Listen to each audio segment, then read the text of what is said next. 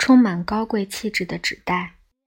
我买很贵的衣服时，总是特别紧张，在店里试穿时，怎么看都不对，感觉也不自然。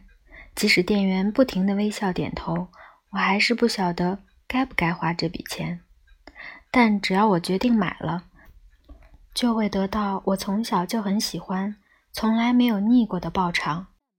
那东西原本是平的，但店员把它的底部往外一推，发出如雷贯耳的声响。原来像屏风一样折好的侧边就会挺出来，让那东西立在柜台上，有如破茧而出的蝴蝶，完美自在又优雅。我突然觉得买下那件衣服是对的。这会儿衣服已经收进那东西，方方正正地凹在洞里。等着我带回家。同样是纸做的，那东西却和卫生纸不一样。它细致又有格调，轻盈稳固又强韧。然而，强韧只是假象。纸袋内的纤维素纤维已经和木质素分了家，不再像树里那样有木质素当粘合剂。虽然纸纤维在干燥时会形成很强的氢键。但仍必须用合成粘合剂再补强。即使如此，纸袋还是很脆弱，几乎无法防水。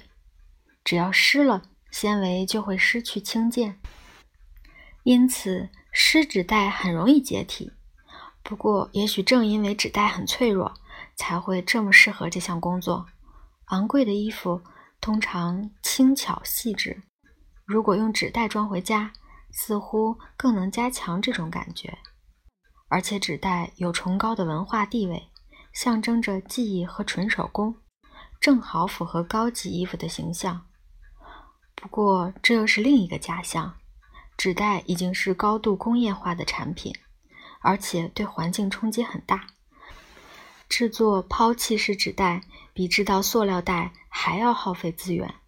因此，纸袋其实是一种奢侈的象征，是刻意为了庆祝你花大钱血拼而准备的，好让你进门吃力的挤进玄关时，能听到袋子扫过门框的沙沙作响。